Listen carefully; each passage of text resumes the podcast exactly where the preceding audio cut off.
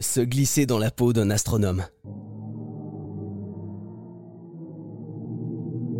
Découvrir l'histoire secrète de nos légumes. Nous n'aurions en Europe jamais mangé de tomates. Visiter le plus grand four solaire d'Europe. Voyager à l'intérieur du cerveau. Entrevoir les matériaux du futur. Faire une visite privée d'une salle blanche. Voyager au cœur de l'intelligence artificielle.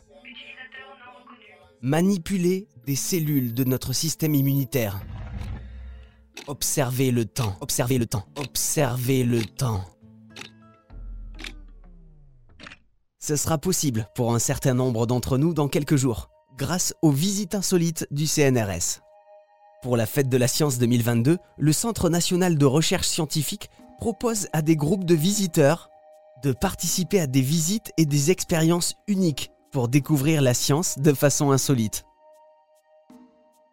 Et Émilie Smondak, du pôle événement du CNRS, nous parle de ces visites.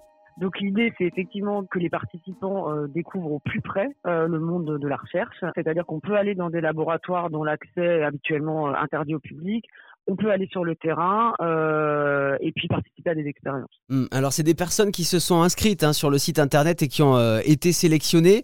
Du coup cette opération elle est renouvelée chaque année et ça se passe partout en France. On peut voir des choses où qu'on soit en France. Ça se passe dans l'ensemble des régions euh, de France métropolitaine. après, pour avoir un, un aperçu un peu plus clair, il vaut mieux aller sur le site des visites insolites et de parcourir la carte de France. Alors les visiteurs qui auront la chance d'être sélectionnés pourront faire plein de choses. Par exemple, visiter un four solaire ou encore une immersion numérique sur Mars, produire euh, de la musique avec l'électricité du corps ou du cerveau, entrer dans le labyrinthe des odeurs, percer les mystères euh, qui se cachent derrière un verre de champagne. Mais c'est pas tout parce que certains visiteurs pourront également participer euh, à des expériences avec les scientifiques. Par visite, en fait, il y, a une sélection qui se fait par un petit questionnaire. Une fois que les gagnants sont tirés au sort, ils peuvent participer à des, Alors les expériences sont euh, soit des choses un peu classiques en salle blanche, des expériences de chimie, des fouilles archéologiques, mais on a aussi des choses un peu plus exceptionnelles, comme participer à la bio-impression 3D de tissus vivants. On a euh, la programmation de robots humanoïdes qui participent à la RoboCup.